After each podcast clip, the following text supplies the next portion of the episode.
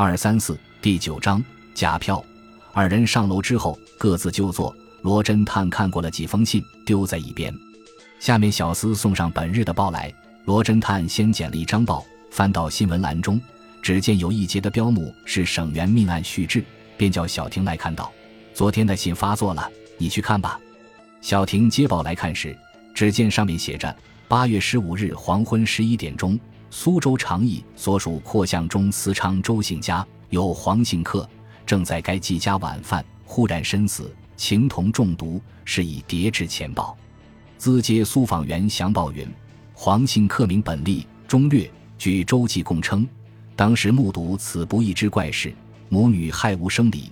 悬设法将尸用被褥裹住，和其胞弟云生背负至王废基荒僻抛弃云云。事先令吏士察局拿云生到案，再三推究，方公本意欲赴尸抛弃，不意方出巷口，觉背负死人，心中恐慌，忽闻面前高声大作，心恐被人查出扭住，故而委尸逃走失时。师大令以该案茫无头绪，一时不能结案，十分踌躇。幸本部著名速行侦探罗师福君是在省员，愿承侦探之任，是大令大家奖位，两不日当可破案矣。记者案，罗君于各种奇案，多能迎刃而解，既故神矣。然此案情节离奇莫测，或言复仇，或称服毒，论者各异其说。然至今伤痕未显，则所以致死之道终难解决。闻罗君亦未因忠义而毙。然已尚无确据，未敢深信，故置之以参其后。罗侦探待小亭看毕，便道：“且慢，你办的是怎样了？彩票已经买来了没有？”小婷即从怀里掏出一卷纸，授予罗探。罗急忙展开一看，见是一张湖北彩票，四张玉宁甲银票，便从桌上取了一根火柴，划了火，把彩票撕下一条，焚化了。烧剩的灰都在桌上，罗凝神细看了好一会，哼了一声道：“这贼真胆大，正是一不做二不休。他做了假银票，还要造假彩票，这人的胆真大，这人的贪心奸计倒也不小。”小婷大奇道：“不错不错，这指挥实在叫平常的两样，五眼睛里也能一辨就是。只是你怎样猜到彩票也同银票一样是假的呢？”罗叹道：“小婷、吴们每次探案江中时，终是二人对着解决案情的。遇着疑难案情没有指望时，非但无有不肯泄露的恶习惯，就是你也往往自己一个人肚里做文章，不肯告诉吴。如今时候到了，吴们不妨老实道破吧。”说罢，掏出烟包，点火抽了几口烟，方道：“吴先从第一日讲起，这日到了这里。”吴上不肯深信令内地，吴这个疑心也有个解说。常言道：“失之毫厘，谬以千里。”做文章人出落笔的几句头最难，以下一气顺流就好随笔发挥。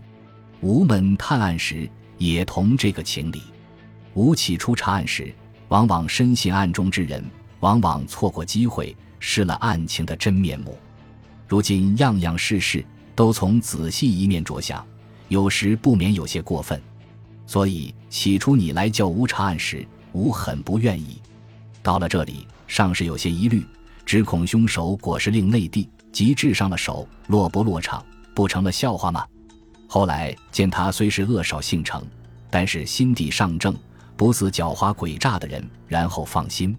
及至验尸之后，方晓得凶手是个大大的恶棍。幸亏昨晚黄顺利过来。无疑见了他，便知道不是好人。话说之间，又见他右手上的戒指，方得了真凭实据。小婷急问：“怎么见得戒指是证据呢？”罗探喷了一口烟道：“吾昨日午饭后便瞒了你，倒是主家的对门高墩上去踏看了一回。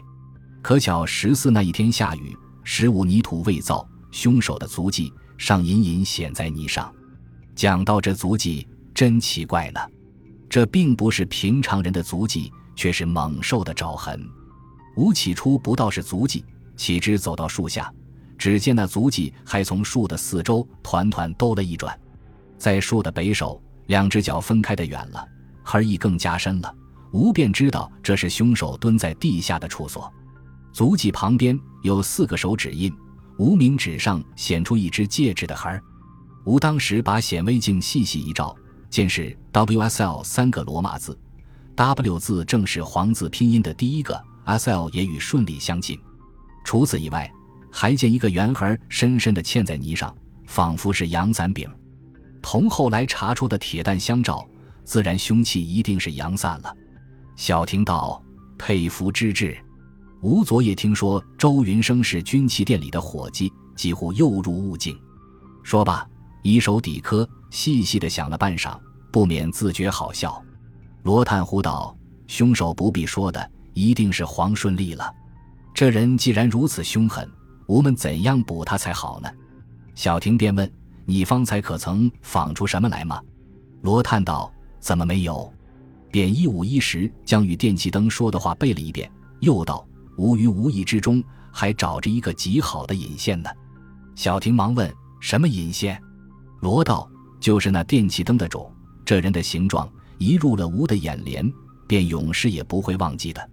第一样最好记的，便是没有辫子，而且一只眼睛是瞎的。”小婷鼓掌大喜道：“是了，是了。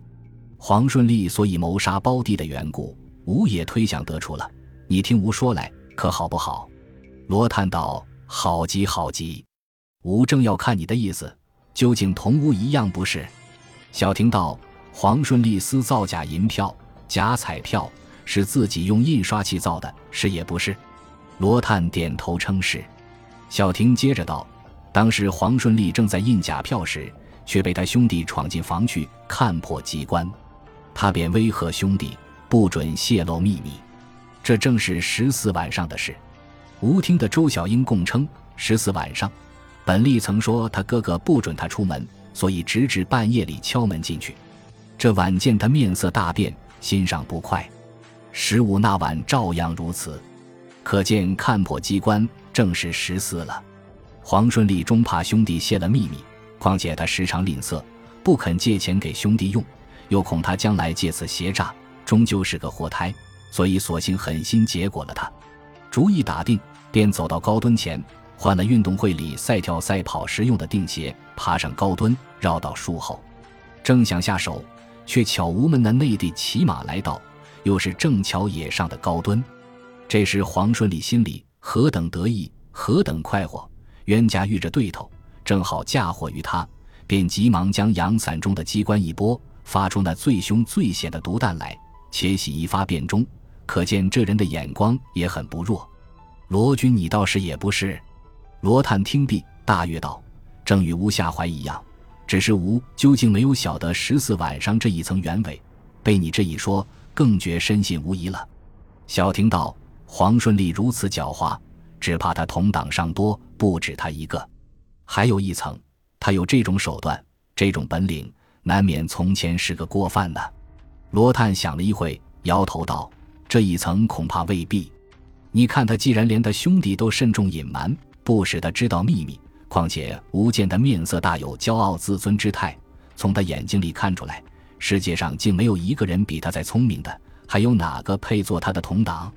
所以吴可以决定说他是没有同党。至于过犯不是，那就难避了。吴看最好今晚就去查出实据，立刻捉住，免得他远意高扬。小婷，你无快些准备吧。说毕，看看时计，道：“已经五点钟了，快走吧。”